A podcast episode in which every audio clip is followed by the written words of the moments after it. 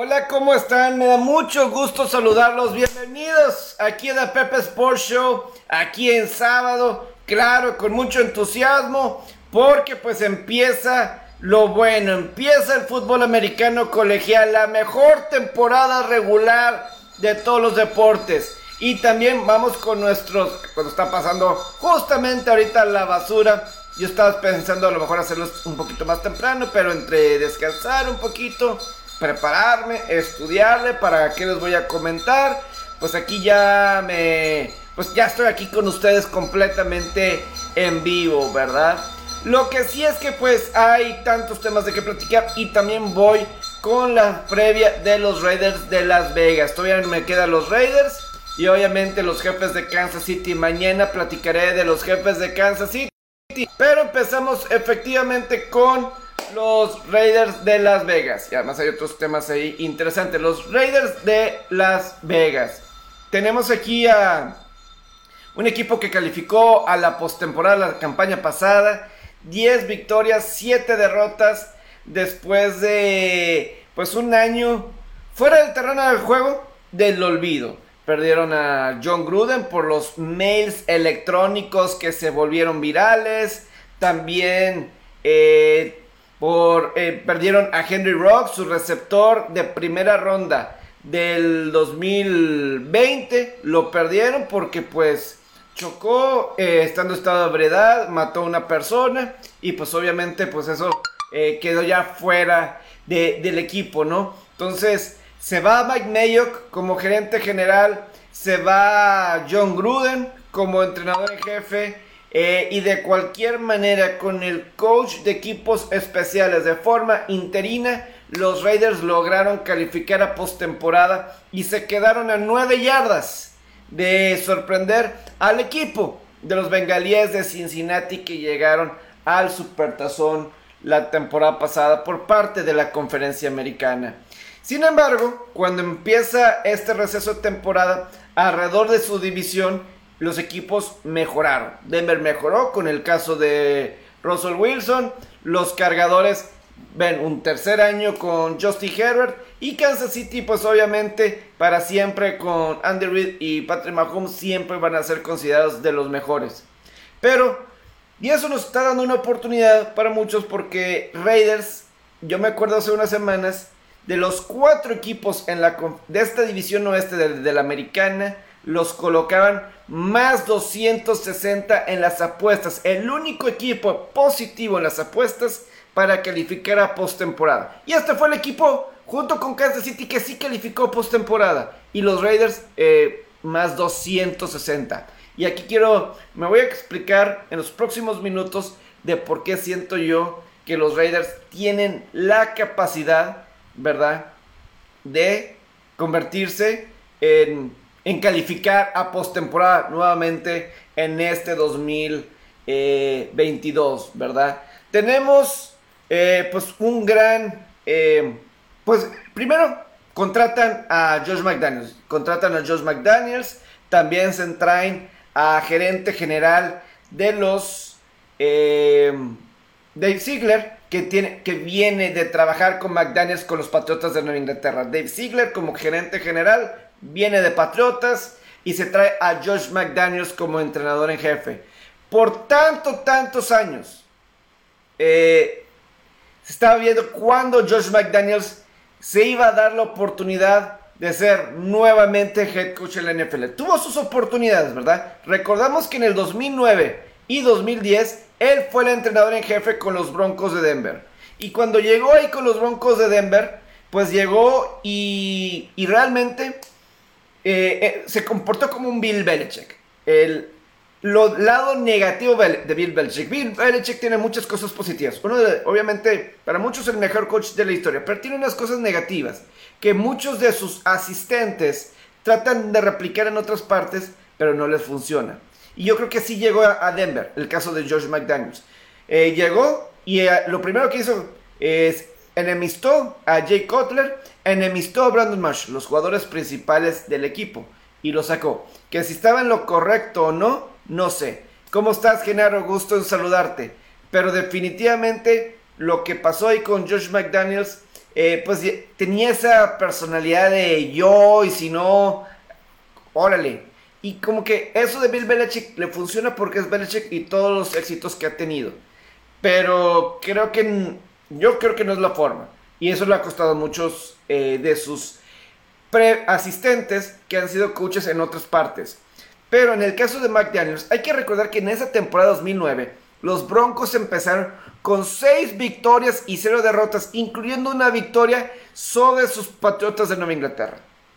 Regresa a Nueva Inglaterra después de que es despedido. Eh, no, él no era el coach, Genaro. Era John Fox, porque eso fue en el 2011. Fue en el 2011. Eh, fue, fue John Fox el head coach, porque nada más fue 2009-2010. Y en el 2011 fue con John Fox, porque ya no estaba Josh McDaniels. Nada más duró 2009-2010. Pero eh, Josh McDaniels fue quien eligió en la primera ronda a Tim Tebow de coreback. Y a Demarius Thomas. En el 2010, él fue quien eligió a los dos. Demarius Thomas, muy buen receptor, que en paz descanse. Y en el caso de. Eh, y, en el caso de Tim Tebow, pues lo seleccionó él. Fue George McDaniels, quien tenía en el 2010, ya no estuvo en el 2011 y terminó llegando al. Eh, pues efectivamente, ya no pudo estar eh, George McDaniels con los Broncos. Pero desde entonces tuvo muchas otras oportunidades más. Siempre, desde que regresó con Patriotas, cada año era este será el año que Josh McDaniels tenga otra oportunidad, otra oportunidad. Estuvo muy cerca en el 2018. Dejó en el altar a los Colts de Indianapolis. Les dijo que no a la mera hora. Ya estaba todo firmado, ya había conferencia de prensa. Y dijo siempre no. ¿Qué cambió? Ahora decide quedarse con... Se va con los... Ahora sí con los Raiders. Es más, creo que si no me equivoco, Josh McDaniels se convierte en la segunda persona, la única, una de dos personas en la historia en ser head coach tanto de los Broncos como de los Raiders. El otro, Mike Shanahan, que fue a lo mejor al revés. Lo podemos ver de esta forma, a lo mejor al revés. Mike Shanahan empezó con los, Bron con los Raiders, fue como año y medio, como año y medio. Y luego, años después, cerca de una década después, a lo mejor un poquito menos, eh, que fue 88, 89 más o menos, y luego llega eh, Mike Shanahan a los Broncos en el 96, en el 96 llega Mike Shanahan. Aquí pasó un poquito más, pero primero fueron los, los Broncos y luego los Raiders. Y la segunda oportunidad de Mike Shanahan, pues Mike Shanahan fue campeón dos veces del Super Bowl. No digo eso, pero eh, vemos que Shanahan batalló en una primera instancia y luego con Denver le fue bien. Batalló con eh, caso de McDaniels con Denver. Vamos a ver cómo le va con los Raiders. Yo creo que, y se trae de coordinadores eh, a Mick Lombardi como coordinador ofensivo y Patrick Graham como coordinador defensivo. Creo que ahí andan eh, bastante interesantes, ¿verdad? En cuestión de... Ahorita me voy a meter a los diferentes coordinadores. En el caso de Mick Lombardi, Aquí simplemente eh, pues era el coach de receptores de los Patriotas en las últimas temporadas y se lo trae de Nueva Inglaterra para ser el coordinador ofensivo. Pero yo me imagino que el mismo McDaniels va a estar encargado de mandar eh, las jugadas. Tienen obviamente a un quarterback en Derek. Que a contrario de lo que mucha gente piensa y que me he topado y que he discutido y he peleado que para mí Derek Carr es un muy buen coreback. No sé si elite, pero es un muy buen coreback. Con el que siento que yo puedo ganar, que puede ganar. Y hemos visto a toda la temporada, eh, siempre hemos visto a Derek Carr estar en el rol del underdog. En el rol del underdog. Siempre hemos visto de esa forma a Derek Carr. Creo que en estas instancias es, es sigue estando de underdog. Ahorita de lo que hablamos, más 260 en las apuestas para ver si califican o no a postemporada. Es un número ahí. Entonces, nadie está creyendo en los Raiders y nadie ha creído que Derek Carr. Pero una cosa me puede decir, eh, creo que el único detalle así grande que yo he escuchado y que me, que la crítica más grande que eh, tiene muchos balones sueltos Y yo cuando escucho esa estadística, yo digo, órale, no lo tengo así identificado. O sea, por ejemplo, un Daniel Jones, sí tengo catalogado que suelta mucho el balón y que sí es un problema. Yo creo que yo en lo personal no lo veo. Acabo de ver esta semana un juego del 2017 contra Kansas City. Kansas City, claramente mejor equipo, los remontó de 9 puntos abajo para ganar ese partido en el cuarto cuarto. ¿Verdad? Y, y, por, y tiene las mejores armas ofensivas en este 2022 de lo que ha tenido en toda su carrera. En toda su carrera. Tiene el mejor grupo de armas que ha tenido en toda su carrera Derek Carr. Y, y para mí el valor de Derek Carr es que vi una estadística muy buena. Que por mucho, por mucho, desde el 2014, él tiene más cantidad de victorias como underdog que cualquier coreback en la NFL, como 34. Y el otro que sigue es como veintitantos, en el caso creo que es Matthew Stafford. ¿Eso qué indica? Que Derek hace más con menos. Que hace más con menos. Porque eso de los moves y underdog no son mentiras, o sea, te están diciendo básicamente quién es el mejor equipo. Y creo que sí, tienen, o sea, quién tiene el mejor equipo, ¿verdad? Que hay otros factores para que saquen juegos, pero te dicen quién, está, quién es el mejor equipo. La mayoría de las veces. Y si no, y si uno analiza y ve que no, hay algo mal. Y ahí es donde puede uno aprovechar. Si tú estás por encima de eso y ves ah, que el mercado no está correcto como debe ser, ahí es donde uno puede aprovechar. Pero en el caso de Derek Carr, en el caso de Derek Carr, yo eh, es alguien que completa cerca del 68-79% de sus pases, 70% de sus pases, pocas intercepciones. Y cuando tiene, necesitas un drive al final, es alguien que tiene la capacidad para hacerlo. Llega Davante Adams, ¿verdad? Para complementar, yo lo que decía, de un muy buen grupo de armas explosivas, ¿verdad? Principalmente ya tienes a Hunter Renfro y el caso ni más ni menos que Andrew Waller, ¿verdad? Eh, Davante Adams hay argumentos que ahorita es el mejor receptor de la NFL. Lo pueden decir y nadie se los va a discutir. Eh, decide dejar a Aaron Rodgers, se va a los Reyes, estaba contento. Y el mismo Derek Carr, y se conocen muy bien de colegial. Los dos estaban juntos en Fresno State y ya están juntos. Y pues, ¿qué se puede decir de Adams? Que usted, la gente que me sigue, no sabe que es recepción tras recepción tras recepción. Y pues Vamos a ver qué sucede. Y Hunter Refro también, cómo ha crecido su productividad en cada partido. En cada partido, pues ahí estado eh, trabajando. Digo, en las últimas dos temporadas Davante Adams, 238 recepciones, 2.927 yardas y 29 anotaciones en las últimas temporadas. 140 millones de dólares en 5 años es lo que esos números te conseguirían si puedes lograr eso. Entonces, Tienes a Darren Waller, eh, que tenía más de mil yardas en las últimas dos temporadas. Y repito, Hunter Renfro como receptor. Eh, un receptor extremadamente confiable. Corre trayectorias. Básicamente ha inventado una trayectoria ahí en el slot, ¿verdad? Ha inventado una trayectoria. Y si sabemos Josh McDaniels, la historia que tiene McDaniels de sacarle provecho a receptores como Wes Welker y Julian Edelman cuánto éxito no puede llegar a tener Hunter Renfro en esta ofensiva de Josh McDaniels. Perfecto, creo que queda perfecto para ese estilo, ¿verdad? De los Wes Welkers, de los Justin, de Julius Edelman.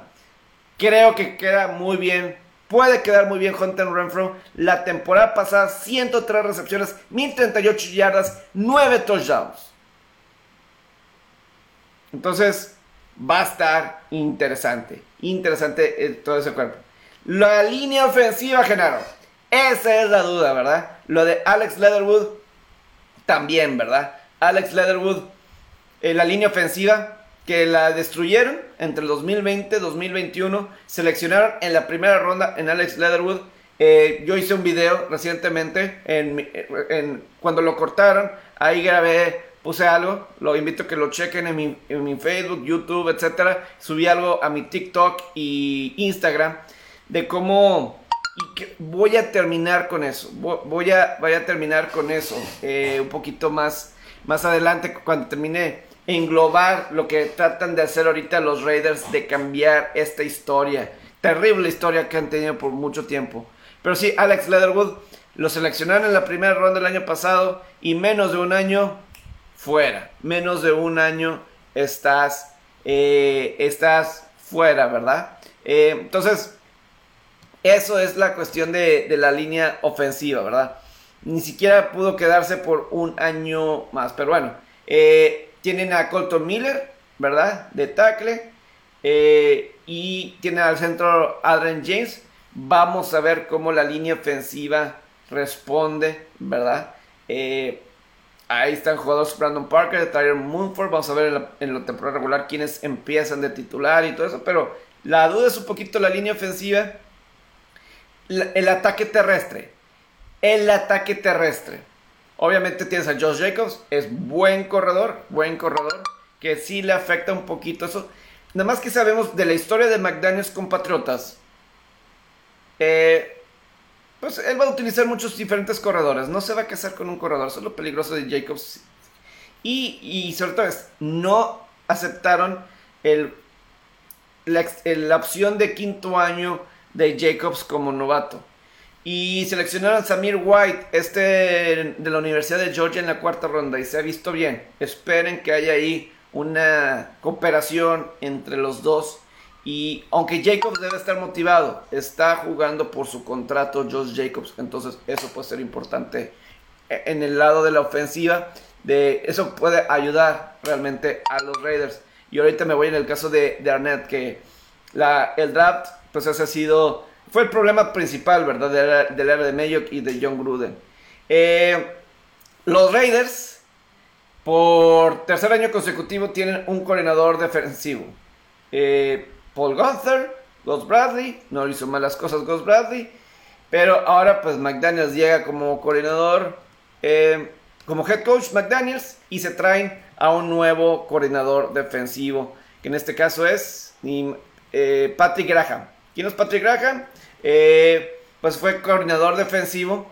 En los últimos tres años, 2019 fue coordinador defensivo de Miami y las últimas dos temporadas, 2020 y 2021, con los Gigantes de Nueva York. En el 2020 fue una buena defensiva de Gigantes, en el 2021 no tanto.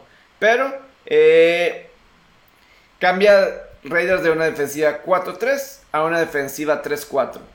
Igual de importante posiblemente, igual de importante como la llegada de Davante Adams a la ofensiva es la de Chandler Jones a la defensiva proveniente de Arizona. Desde el 2012 nadie tiene más capturas de mariscal de campo que Chandler Jones. Nadie en la NFL. Y aunque Clarence Farrell, otro Genaro, otro de estos jugadores, otro de estos eh, selecciones de primera ronda, que no tuvieron sentido como cuarta general. Farrell es un jugador de rol, ¿verdad? De rol, que sí es jugador de NFL, pero de rol. Pero no para ser la número 4 de todo el draft.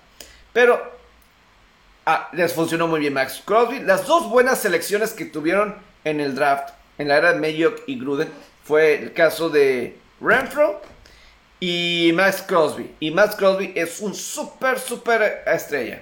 Es un súper estrella por donde lo ven y eso le da mucha le da, le da mucho y mucho potencial, ¿verdad? Eh, tiene 32 años de edad, pero 3 años, 52 millones de dólares, 51 millones de dólares. Yo creo que eso eh, le puede, puede ayudar, pero tienes a este grupo de defensivos de, de ese dúo de Max Crosby y Chandler Jones en una división este, perdón, división oeste de la americana en donde están estos diferentes eh, dúos de alas defensivas, como Joey Bosa, Khalil Mack, eh, Denver, Chubb, Randy Gregory.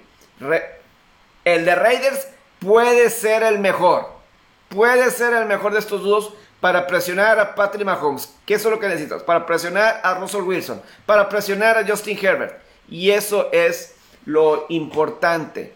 Creo que Genaro puede ser la mejor dupla de esta división, que está lleno de buenas duplas. Crosby es jugar cada jugada hasta el último. Y Chandler Jones, pues también conoce a McDaniels. Estuvo un rato en Inglaterra, Chandler, Chandler Jones, cuando estaba McDaniels. Entonces lo conoce bastante bien. Y les gusta ocasionar pérdidas de balón. 107 puntos, 107 capturas y media mariscal de campo, 33 balones sueltos provocados Chandler Jones desde el 2012. Ya está veterano, pero nadie en esas dos categorías es más y, tiene más. Igual el caso de Crosby por cómo presiona el mariscal de campo. Yo creo que eso es un verdadero éxito. Y Crosby lideró en el 2021 en presionar al coreback. Presionar 82 veces. Simplemente fenomenal. Eh, agregaron a otros jugadores en esa defensiva. Eh, como Vila Nichols, Vernon Butler, Andrew Billings, Cal Peco, seleccionaba a Matthew Butler, a Neil Farrell Jr., ahí este, en la defensiva. Eh, cosas así. En linebackers, Denzel Perryman, el ex Charger, Divine Diablo, Diablo. Este, debe ser muy divertido si hace jugadas para los que hacen highlights. Decir el nombre Divine Diablo. Me, me suena muy. No sé, me está acordando una película así de Diablo. Eh, entonces está ahí. Entonces, eh, Malcolm Kunz, tercera ronda del 2021. Eso puede ser cosas interesantes. Entonces, en los esquineros, Trayvon Mullen, Rock Yancin, este, son los esquineros principales. Ahí a lo mejor no son los más sólidos. Se, fue Casey Howard. Eh, Casey Hayward, perdón. Ahí es una situación donde pues puede ser una situación que puede afectar, ¿verdad? Sí, el perímetro ahí lo estaba diciendo. Eh, creo que queda de ver, ya no está Casey Hayward. Eh, Trevor Mullen, Trevor Mullen que hizo bien las cosas. Eh, qué bueno, porque lo que decías, ahorita el caso de Arnett, como dices, el caso de Abrams, eh, de estos jugadores que no han funcionado, ahí el perímetro sí es muy, muy importante. Entonces, eso es en la cuestión defensiva, con Trevor Mullen, Roy Yacine como los esquineros. Nate Hobbs está se, cubrir el del slot. Entonces, eso ahí es lo, principal. Trevor Moring como safety, eh, muy buen en el draft, muy buen. algunos buenos jugadores que tomaban. En equipos especiales, Daniel Carlson y AJ Cole fueron recompensados con buenas extensiones de contratos. Buenas extensiones de contratos. Y, y pues bueno, Carlson, ¿cómo fue la temporada de los de la temporada pasada? Carlson Tuvo 5 goles de campo para ganar al final. Para ganar al final. 150 eh, puntos. Conectó en 40 de 43 goles de campos. Eh, primer Pro Bowl. fue el mejor pateador de la conferencia americana.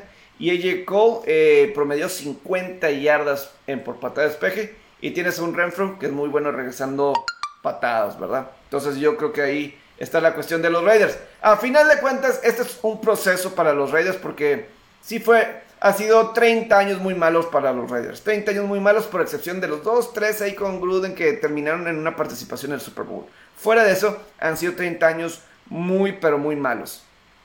A mí me gusta mucho la mancuerna de McDaniels y Carr. Creo que McDaniels va a encontrar a alguien en Carr que está dispuesto a trabajar duro, eh, eh, sin, enfocado al 100%. A diferencia de cuando llegó a Denver y Jay Cutler, Jay Cutler no era así, a lo mejor eso no le gustó de Kotler, ¿verdad? Kotler ignoraba las llamadas en aquel entonces eh, de todos y eso causó que se fuera, ¿verdad? No le gustó, ¿verdad? Derek Carr es lo contrario, Derek Carr es trabajador, es muy talentoso, creo que con qué trabajar, creo que se van a llevar bien y, y, McDaniels, yo sí creo que es un muy, muy buena mente ofensiva y Patriotas lo va a extrañar. Patriotas va a extrañar, no puedes reemplazar a McDaniels con un coach defensivo. Simplemente no lo veo. No lo veo si a lo mejor me equivoco, pero no, se me, no suena lógico para mí. Entonces, eh, los drafts de Mike Mayock y John Gruden, muy malos. Sobre todo los de las primeras rondas. Muy malos. No hay nadie que quede, a excepción de Jacobs, pero eh, no creo que McDaniels valore eso mucho. Eh, yo creo que McDaniels, al igual voy a decir un poquito como ya es la moda, te vas por buscar corredores en terceras, cuartas, quintas rondas que te saquen la chamba. Y eso va a ser porque pues estoy seguro que Renfro va a necesitar contrato. A lo mejor eh, Waller se convierte en mejor a la cerrada apagado y necesitas línea ofensiva en todo ese sentido. Entonces yo no veo que vaya a priorizar que Jacobs se quede después de esta temporada. Yo sí pongo, yo sí pongo a los Raiders en la postemporada. Yo sí creo que llegan a las 10 victorias. tengo fe en McDaniels y Carr juntos. Creo que puede ser la mancuerna perfecta ahí para todos. Entonces, eso es los Raiders de Las Vegas. Me queda un equipo, Kansas City. Eso mañana en la noche aquí con, con ustedes. Pero también ya empezó la temporada del fútbol americano colegial la semana 1. Yo a mí me gusta enfocarme en los top 25 matches, los enfrentamientos en los rankings entre equipos que están en el top 25, ya sea de coaches, del AP y o del, del ranqueo del playoff, pues eso sale ya más adelante, cerca, ya cerca de noviembre. Pero eh, antes que nada quiero explicar algo. Se dio a conocer el viernes que han llegado a una eh, a un acuerdo de expander la postemporada del fútbol americano colegial a 12 equipos. Pero, importante señalar, no va a ser ahorita. Puede ser 2024, 2025, 2026. Van a tratar de hacer toda la logística para que sea en el 2024. Como lo más probable. 2024, 2025, 2026.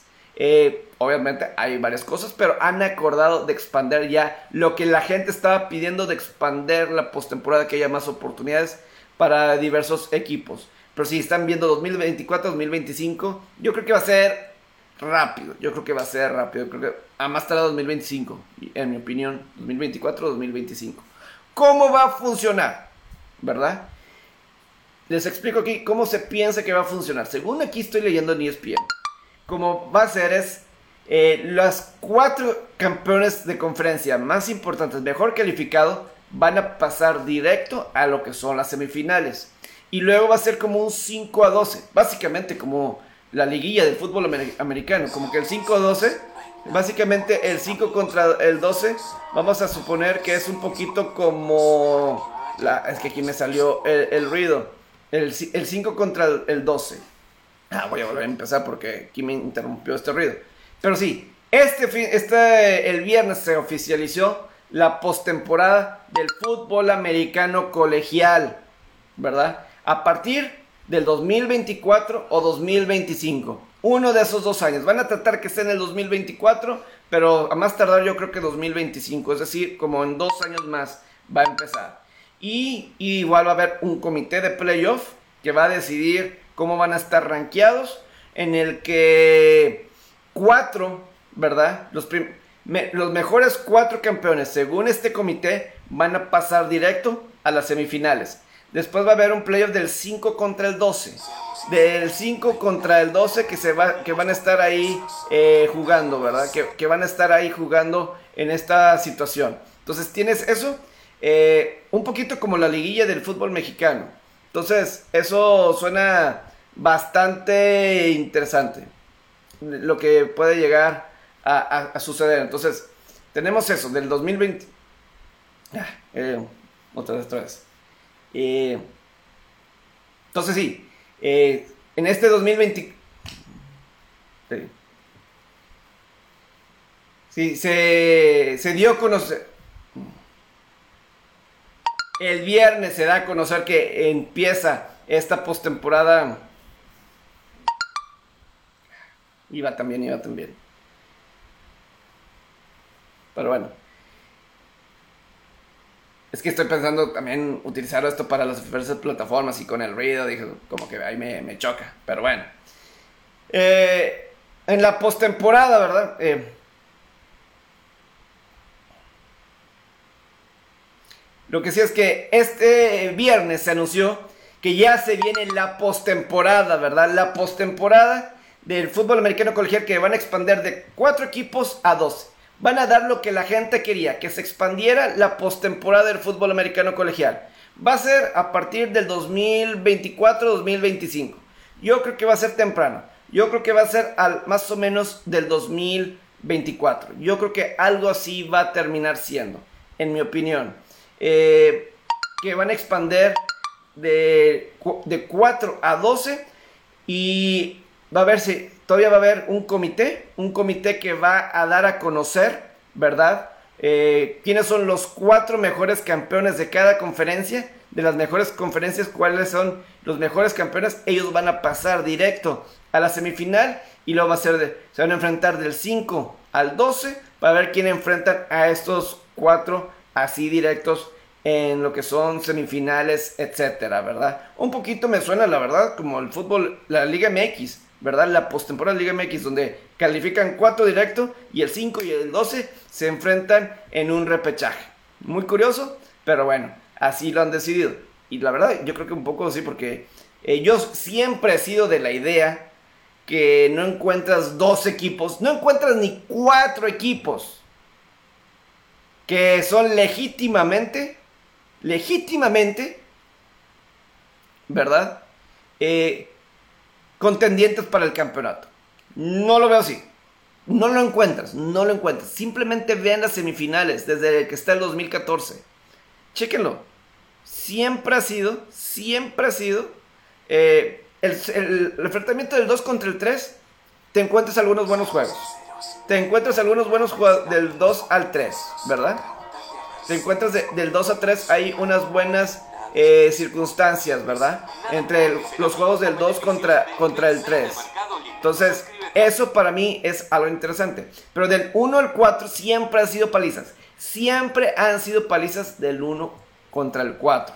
Entonces, eh, yo no sé, yo no lo veo necesario más que el dinero y gente que está peleando, eh, dame una oportunidad, dame una oportunidad. Y yo no creo que eso sea. Pero eh, vamos a ver cómo lo deciden. Parece que ese 5 contra 12.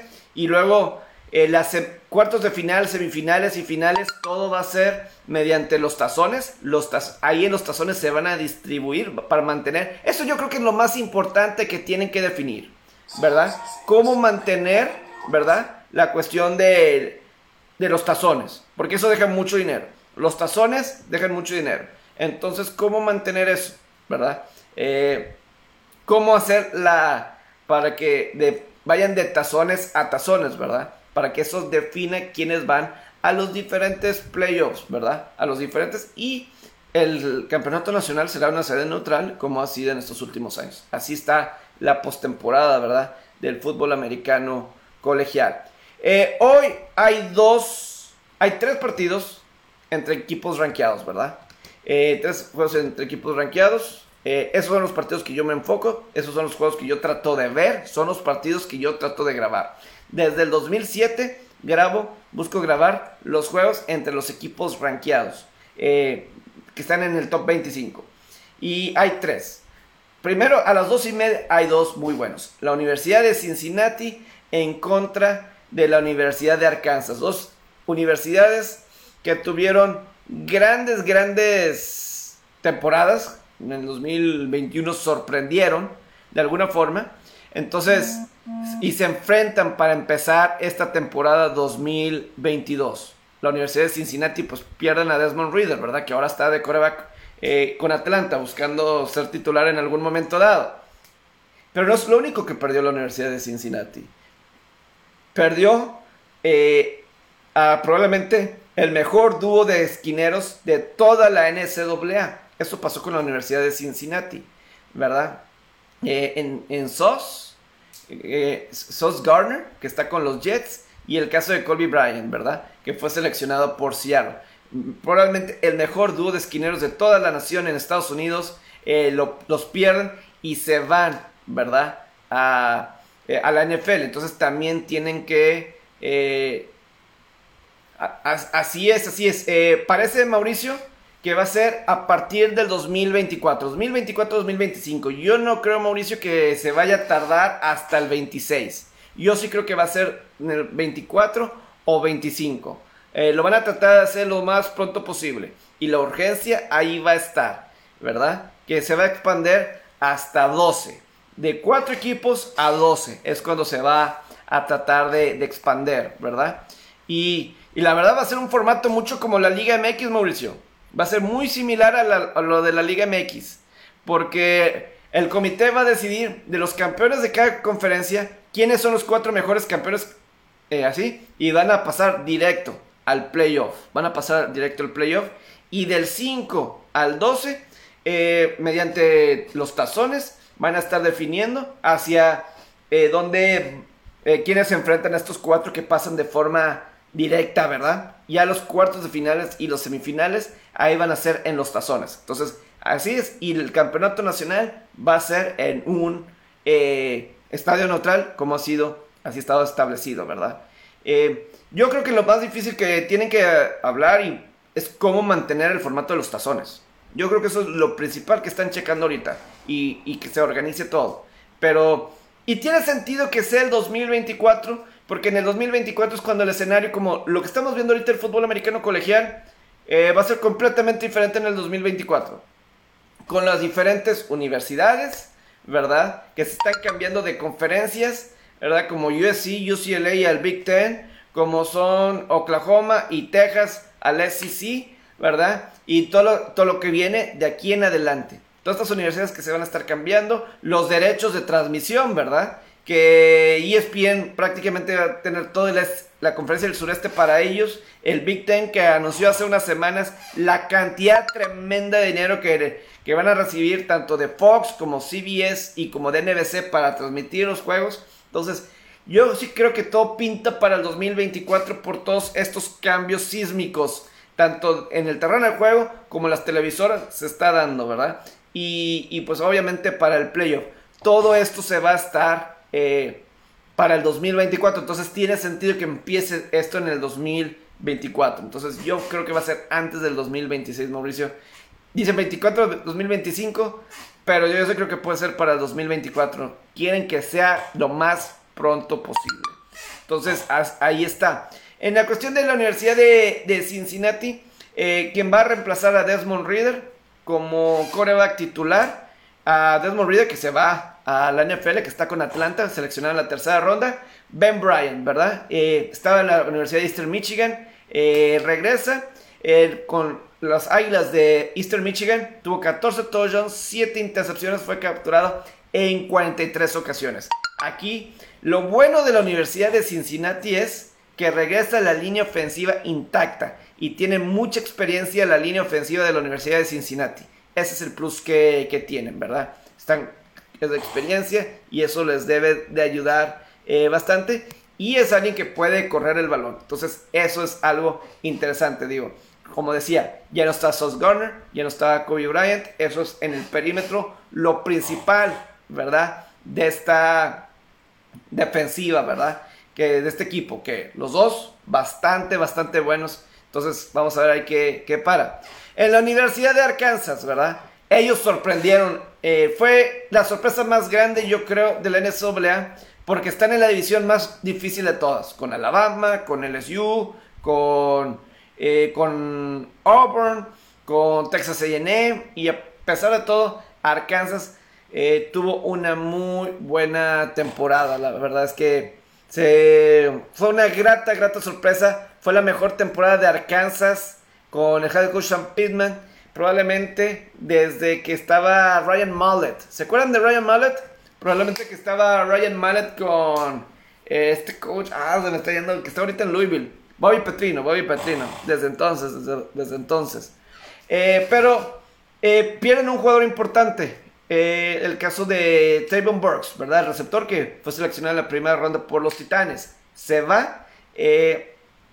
y después de quién está en Arkansas, ¿verdad? El que decía, buscaron en el ataque 88 veces a Travon Burks. Regresa Warren Thompson, que el que es el máximo de los que regresa y fue nada más buscado 35 veces, de 88 a 35. El coreback KJ Jefferson es su cuarta temporada, ¿verdad? En Arkansas. Entonces, tienen experiencia y vamos a ver qué tanta confianza así regresando. Y este es un partido muy importante para Arkansas porque, pues, esa oeste de la SEC no es nada sencillo. Necesitan ganar este partido. Eh, yo creo que en este partido yo en lo particular me voy con eh, que va a ser bajas este juego. Eh, va a ser bajas este partido. Muchos están en menos seis y medio, más seis y medio la línea entre Arkansas y Cincinnati, menos seis y medio más seis y medio. Eh, pero yo creo que la, la, salida de Desmond Reader, ¿verdad?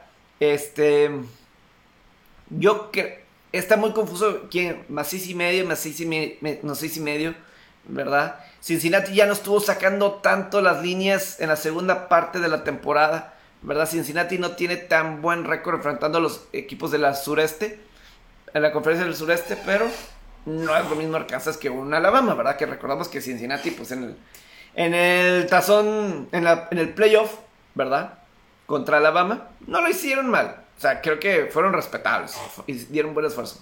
Dieron buen esfuerzo. Pero, eh, pues ya no está Desmond Reader.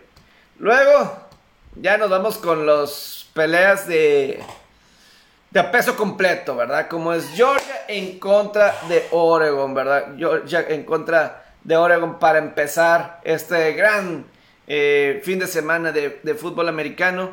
Este también es a las dos y media y Georgia en contra de Oregon. Georgia, los campeones defensores, ¿verdad? Los campeones defensores. De una defensiva verdaderamente histórica, la que tuvo la Universidad de Georgia el año pasado. Sin lugar a dudas, una gran, gran, este, en todos los sentidos. Una gran defensiva, las mejores defensivas que yo he visto en la NCAA. Me acuerdo la defensiva de Alabama del 2016 que interceptaba y anotaba, ¿verdad? Eh, era un, espectáculo ver esa defensiva anotar. Eh, la Universidad de Miami, ¿verdad? En las épocas de Ed Reed y compañía, ¿verdad? Unas tremendas defensas. Eh, esta de Georgia. y lo vimos con todo el talento, un récord de jugadores de, la, de Georgia que salieron a la NFL, incluyendo en la primera ronda. Tuvimos la primera selección colegial que ni siquiera era de las estrellas principales de Georgia en la defensiva y fue la primera selección Trayvon Walker, ¿verdad? Entonces, eh, se van muchos de ellos, pero de cualquier manera, eh, Smart ha sido obviamente discípulo de Nick Saban de Alabama, el head coach de Alabama, y Kerry Smart ha hecho un muy buen trabajo. Eh, digo, tenemos todos estos asistentes, ¿verdad? Que han ido a otras partes de Nick Saban. Y en Georgia ha hecho un gran, gran programa siempre dentro de los mejores eh, generaciones de reclutamientos y finalmente pudieron vencer a Alabama en el campeonato nacional la temporada pasada, perdieron el campeonato del SEC, pero luego ganaron el juego del campeonato. Eh, regresa el caso de, de coreback, el campeón, ¿verdad? El coreback campeón de la temporada pasada. En el caso de Stenton Bennett, ¿verdad? Stenton Bennett, quien él fue el coreback, ¿verdad? Stenton Bennett eh, Walk-on, ¿verdad? De Walk-on a ser campeón nacional, regrese como quarterback senior, ¿verdad? Y ahí está eh, con, ellos, ¿verdad? Eh, entonces, va a estar ahí con Stenson Bennett. Probablemente la ofensiva de, de, Georgia va a necesitar ser un poco más exigente. Yo me acuerdo la temporada pasada que daba más picks, más obligados que daba picks, ¿verdad? Eh, con quien me estaba pidiendo yo siempre buscaba las bajas del equipo contrario. Las bajas del equipo contrario. Con eso me iba porque. Eh, ¿Se acuerdan del juego contra Clemson así para empezar? Ni cerca, ni cerca de que les hicieran, les hicieran daño, ¿verdad? Eh, chequen en Georgia a los alas cerradas. Brock Bowers y Ari Gilbert. Dicen que el mejor grupo de alas cerradas de toda la nación, ¿verdad? Entonces, por ahí es donde puede tener algo interesante eh, para este partido. Oregon. Se habrán. Este, creo que estaba leyendo que es la segunda vez que se enfrentan. Hace mucho que no se enfrentan Oregon y Georgia. Pero hay muchos. Se van a conocer muy bien porque el nuevo coach de, Oregon, porque el coach que estaba en Oregon se fue a la Universidad de Miami, se fue a su alma mater, ¿verdad? Eh, tienes a un coach que pues conoce muy bien a Georgia, conoce muy bien a Georgia, que estamos hablando de Dan Lanning. Dan Lanning, quien era el coordinador defensivo en Georgia las últimas cuatro temporadas. Él de alguna forma coachó a esa gran defensiva que fue campeona 2021 y ahora está con Oregon. Llega a ser el nuevo entrenador en jefe y se trae a Bo Nix, quarterback de Auburn, que, repito, conoce bastante bien a Georgia. Digo, acaba de salir el head coach, acaba de salir, era el coordinador ofensivo la temporada pasada. Conoce bien al coreback Stenson Bennett, ¿verdad? Conoce bien a la defensiva, a los jugadores que van a jugar hoy. Fue parte de ese reclutamiento, obviamente. Entonces, muy, muy bien el cómo trabajaron, el cómo hicieron todas esas cuestiones, ¿verdad? Entonces, eh, la cuestión de Bonix, algo muy curioso de Bonix. Yo me acuerdo cuando debutó como freshman en el 2019, yo me acuerdo 2019. Su primer juego como colegial fue contra Oregon de Justin Herbert. Yo vi ese partido, yo, tengo, yo vi ese partido y creo que ganaron ese partido. Pero Bonix nunca le pudo ganar a Georgia. 0-3 en los juegos que tuvo Bonix en contra de, Georgia. Y en esos partidos completó 75 de 133 para 694 yards, un touchdown y dos intercepciones en tres juegos. A mí lo que siempre me ha agradado de Bonix es de mucho corazón, de mucho, mucho, mucho corazón. Y se va de Auburn, a pesar de que Auburn era como que el equipo de sus amores. Eso yo me acuerdo de que, ah, es el equipo de sus amores. No sé si su papá jugó ahí en Auburn, etcétera, pero como que estaba destinado a Auburn y se termina yendo. Se termina yendo. Pero hay mucho conocimiento en esto de Oregon y, Georgia, ¿verdad? Eh, eh, hay mucho, mucho ahí. Entonces, hay, hay mucho conocimiento ahí en ese sentido, ¿verdad? Eh, entonces, Vamos, vamos a ver ahí lo, que pasa, es lo que necesitan saber de este partido. Yo aquí me voy con las bajas. La, tienes la Universidad de Georgia, no sé llegar a la misma, pero tampoco creo mucho en Bo ¿verdad? Yo sí creo que va a ganar Georgia el partido. Este, Bo es bueno, es bueno, es bueno, pero eh, Simplemente Georgia está en otro nivel. Simplemente Georgia está en otro nivel. Debe ser un muy buen partido. Está más 17 y medio. O sea, que Georgia apale. Esperen que Georgia realmente apale. Pero yo creo que la ofensiva va a empezar lento. ¿Verdad? Eh, y hay que recordar, por más y la ofensiva que no fue muy explosiva el año pasado de Georgia, o no necesitaron hacer tanto, Josh Pickens eh, la está rompiendo con los aceleros de Pittsburgh en la pretemporada. Eh, Notre, el último, Notre, ese es en la noche, a las seis y media. Notre Dame en contra de Ohio State en Columbus. Yo creo que Ohio State va a estar en el campeonato nacional. Yo creo que, desde, aquí lo digo, mi pick para llegar al juego del campeonato nacional, Alabama y Ohio State. Alabama y Ohio State. Ese es mi pick para el campeonato nacional. Sin lugar a dudas, es ahí yo que veo que va a ser el primer pick de todo el draft. En mi opinión, en mi opinión, yo creo que así va a ser, ¿verdad? Eh, ¿Alguien piensa lo contrario? Eh, pero ese es mi pick. Notre Dame eh, va a ser Notre Dame. Perdón. Desde aquí lo digo. Mi pick para el campeonato nacional es Alabama en contra de Ohio State. Ese va a ser mi pick.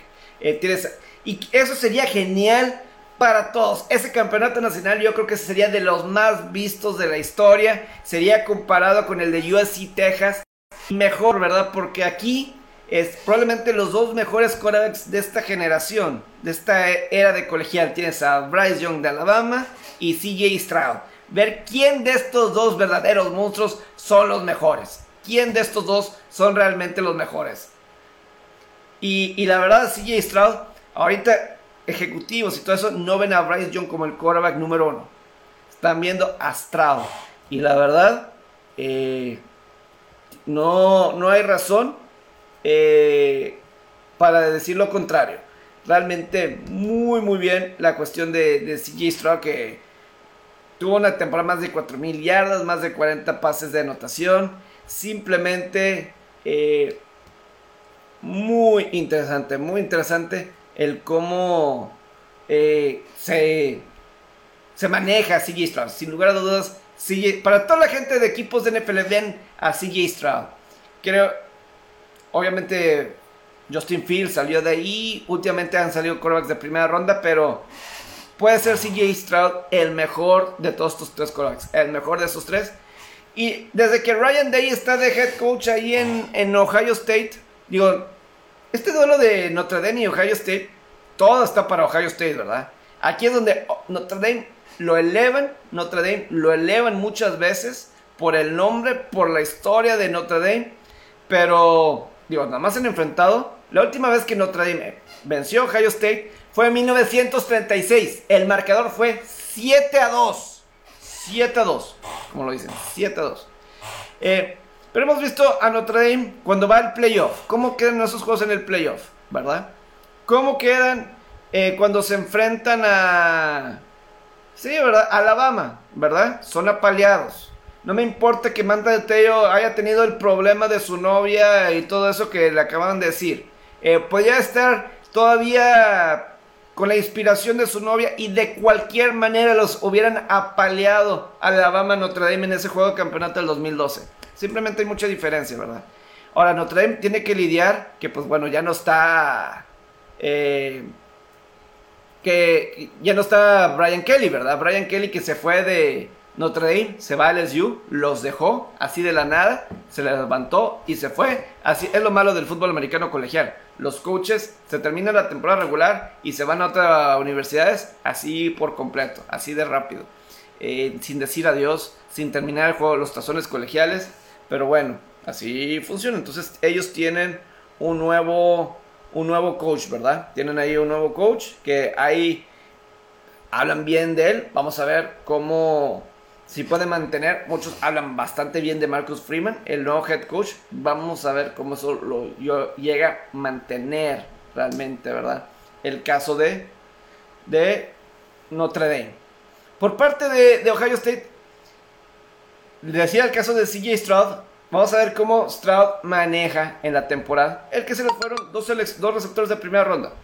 Garrett Wilson y Chris Olave. Wilson a los Jets y Olave a los Saints. ¿Cómo lo va a manejar eso? Eh, pero estamos hablando que Ryan Day, desde head coach, desde que está en Ohio State, su récord en casa es de 29 y 1. Nada más ha perdido cuatro partidos. Ryan Day como head coach en la NCAA. Cuatro. Como head coach de Ohio State. Cuatro y solamente uno en 30 partidos como local. Uno en 30 partidos. Necesito decir más, necesito decir más de por qué es tan favorito eh, Ohio State. Eh, se va Chris Olave, Gary Wilson. Ahora la oportunidad de brillar en Ohio State es Jackson Smith Nijba. Y no sabía, pero receptor de segundo año, Marvin, Marvin Harrison Jr. Ahí está el hijo de Marvin Harrison. Marvin Harrison Jr. Ahí está en Ohio State segundo año. Vamos a ver eh, si esta dupla de receptores pueden ser similares a Wilson y Chris Olave. La expectativa es de que sí. El líder corredor de Ohio State, Trevion Henderson, 1248 yardas y 15 touchdowns, ¿verdad? 15 touchdowns, ¿verdad? Entonces, pues ahí está. Lo que sí es que eh, tiene un nuevo coordinador defensivo Ohio State, ¿verdad? Dejaron ir a a Kerry Combs, ¿verdad? Después de las derrotas que tuvieron, perdieron contra Oregon y Michigan la temporada pasada. Y como que, pues ahí lo tienen ahí. Entonces, eh, tiene un nuevo coordinador defensivo que se apellida Knowles, ¿verdad? Eh, también eh, Notre Dame tiene a Tyler Bushner. Ellos también perdieron a su quarterback titular. Y tiene a Tyler Bushner. Es dual threat quarterback, es decir, lanza y corre, ¿verdad? Pero yo creo que Ohio State va a sacar la diferencia.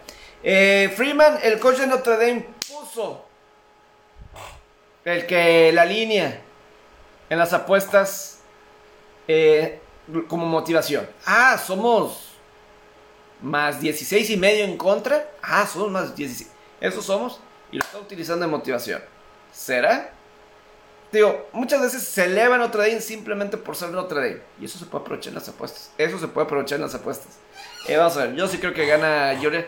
Eh, Ohio State, muy difícil decir aquí en este de 59. Eh, nos vamos con las altas de 59 aquí. ¿Sí, no? Aquí nos vamos con altas de 59. La, la duda que yo tengo es que desde el 2017 Promedio de más de 40 puntos por juego, Ohio State. 49, más de 40 puntos por juego. 44 touchdowns, 6 intercepciones Stroud. Es el favorito para ganar el Heisman. Eh, oh, difícil. Aquí es imposible. Yo creo que las bajas que te agarra compensado con esa ofensiva. Yo creo, yo creo que me voy a ir con las altas. Ahorita pensándolo, yo creo que me voy con las altas. O O creo que 37 y medio. No, yo sí creo que anota más. Yo creo que sí van a anotar más. Por más que hay cambios en el puesto de, de ahí de receptores. Pero bueno, yo creo que voy a terminar aquí el live. ¿Verdad? Hay unas cosas del golf, hijo. Eh, lo de Donovan Mitchell, lo de Donovan Mitchell a Cleveland. Muy interesante, ¿no? Lo que Donovan Mitchell se va, ¿verdad? A, a Cleveland. Donde Cleveland busca calificar a postemporada por primera vez.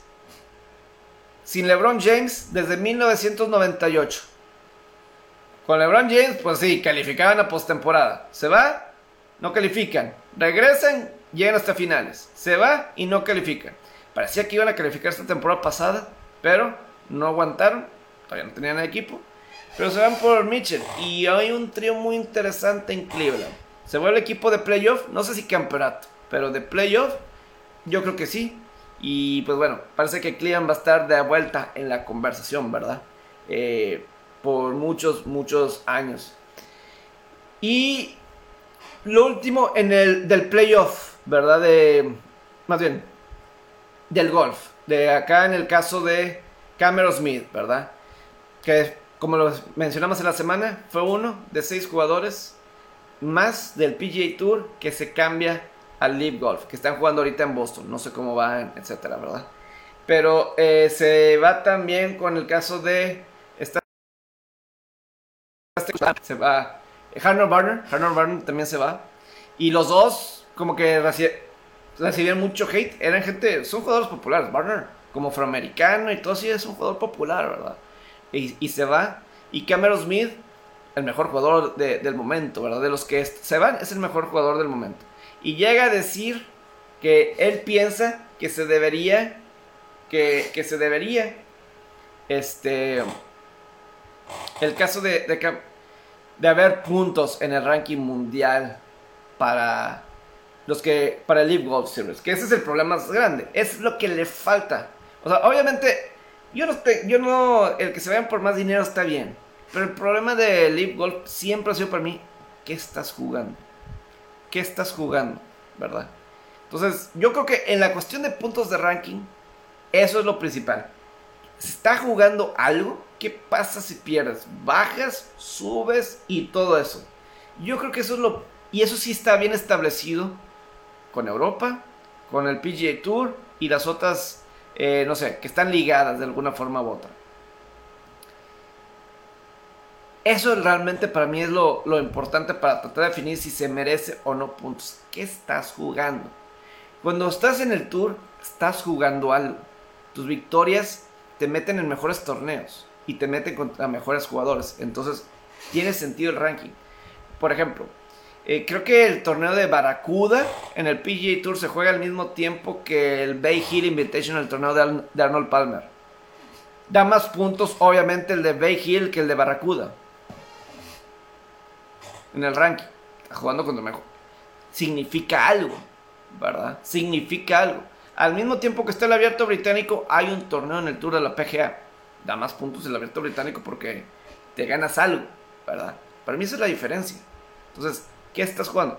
Y obviamente no es lo mismo porque uno es 54 hoyos y el otro 72 hoyos. Es diferente. Checa Tiger. Si me dicen que no es lo mismo, Aguanta los 72 hoyos. Aguanta los 72 hoyos. Ese es, el, ese es el reto principal para Tiger Woods. Para regresar. Aguanta los 72 hoyos con tu pierna. Ya no como está. Aguanta los 72 hoyos. 54 es menos. Es menos. Ayuda. Claro. 72 es más difícil. 72 hoyos es más difícil. Es lo único que tengo que decir. Obviamente hay muy buenos jugadores en el League Golf. Eso no lo niego, no lo niego. Hay buenos jugadores. Y sí, el que no vaya a estar grandes jugadores de Majors. Digo, a final de cuentas, ahorita en los Majors. ¿Quiénes están exentos de, los del League Golf para los próximos años? Creo que Patrick Reed, por ejemplo, todavía le queda elegibilidad. Digo, él ganó el, el Masters 2018. No soy bueno en las matemáticas si aparte del Masters todavía le queda en otras partes donde tener todavía puntos en el ranking. Se me va. Pero también, eh, por ejemplo, Dustin Johnson. Él ganó el Masters en el 2020. En el 2020. Entonces estamos, todavía le deben quedar como tres años. Eh, si tiene buenas participaciones y si gana otro Major, si tiene la motivación y gana otro Major, pues ahí puede seguir jugando, ¿verdad? Eh, mismo Cameron Smith, acaba de ganar el abierto británico. Él tiene garantizado jugar los próximos cinco años. Todos los Majors. Entonces está bien. O sea, por, Bryson DeChambeau ganó el abierto de Estados Unidos en el 2020. Él tiene esa posibilidad. El caso de, de Bruce Kepka. Puede jugar el campeonato de la PGA cuando él quiera. Lo ganó dos veces. El abierto de Estados Unidos. ¿Cuándo fue la última vez que lo ganó? Eh, 2000, ¿qué? 2017. ¿Fue la última vez que lo ganó? 2018. 2018 fue la última vez que lo ganó. 2018.